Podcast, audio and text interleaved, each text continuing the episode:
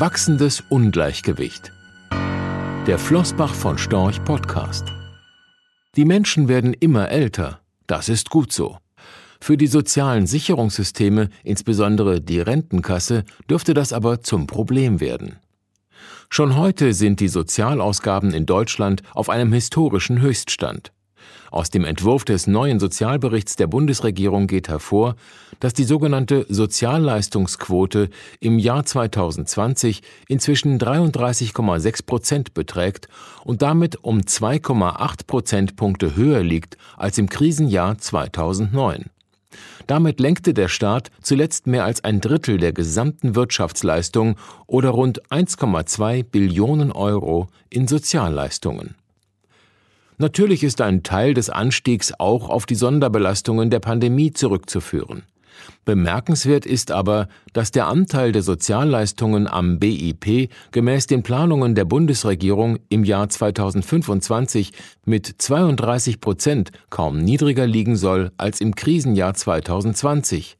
Zum Vergleich, nach der Wiedervereinigung lag der Anteil noch bei 25 Prozent. Verantwortlich für den Trend zu immer höheren Sozialbudgets sind vor allem steigende Ausgaben für die Rente und die Krankenversicherung. Hier macht sich die demografische Entwicklung bemerkbar, denn die Babyboomer der Jahrgänge 1955 bis 1969 gehen nun allmählich in Rente und mutieren damit von Einzahlern zu Empfängern von Sozialleistungen. Eine Lösung dieses unmittelbar vor uns stehenden Problems ist nicht einfach. Die Senkung der Leistungen ist politisch kaum durchsetzbar. Das Gleiche gilt für eine weitere Erhöhung des Renteneintrittsalters. Also bleiben nur höhere Sozialversicherungsbeiträge, arbeitgeberfinanzierte Leistungen und oder höhere Zuschüsse aus der Staatskasse. Letzteres gilt auch für die Beamtenpensionen, die komplett aus Steuermitteln finanziert werden. Nach unseren Berechnungen finanzierten im Jahr 1965 im früheren Bundesgebiet noch 5,5 Beitragszahler einen Altersrentenbezieher.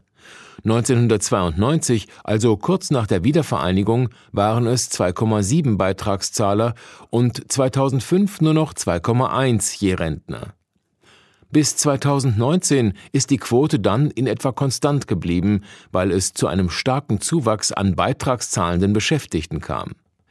Dieser basierte auf einer Traumkonstellation aus starkem Wirtschaftswachstum, fallender Arbeitslosigkeit, einer deutlich steigenden Erwerbsquote bei Frauen und einem hohen Anteil noch erwerbstätiger Babyboomer.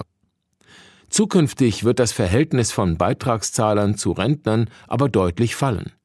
Eine gute Indikation für die weitere Entwicklung ist der Altersquotient, das heißt die Anzahl der über 65-Jährigen im Vergleich zu den Personen im erwerbsfähigen Alter 20 bis 64 Jahre.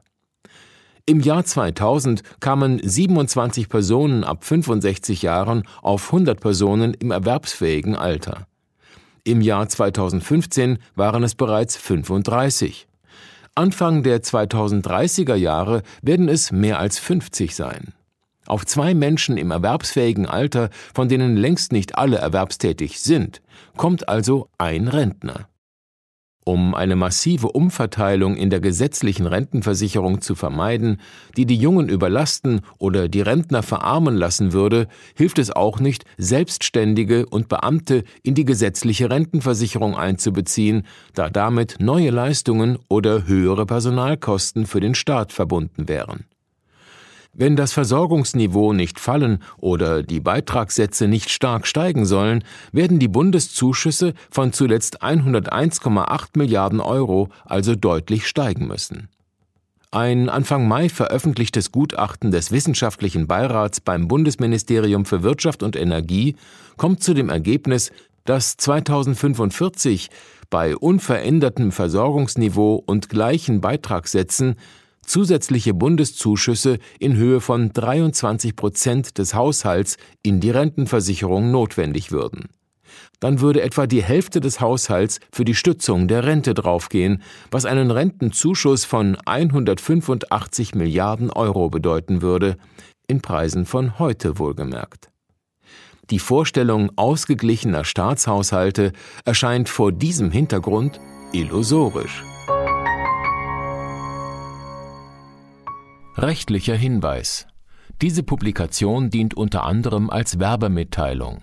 Sie richtet sich ausschließlich an deutschsprachige Anleger mit Wohnsitz bzw. Sitz in Deutschland, Österreich, Luxemburg und in der Schweiz.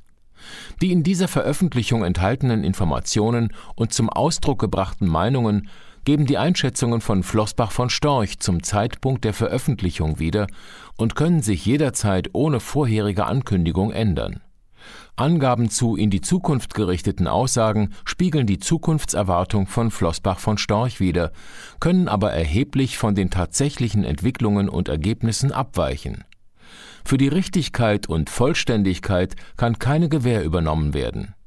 Der Wert jedes Investments kann sinken oder steigen, und Sie erhalten möglicherweise nicht den investierten Geldbetrag zurück. Mit dieser Veröffentlichung wird kein Angebot zum Verkauf, Kauf oder zur Zeichnung von Wertpapieren oder sonstigen Titeln unterbreitet. Die enthaltenen Informationen und Einschätzungen stellen keine Anlageberatung oder sonstige Empfehlung dar. Sie ersetzen unter anderem keine individuelle Anlageberatung. Angaben zu historischen Wertentwicklungen sind kein Indikator für zukünftige Wertentwicklungen. Diese Veröffentlichung unterliegt Urheber-, Marken- und gewerblichen Schutzrechten.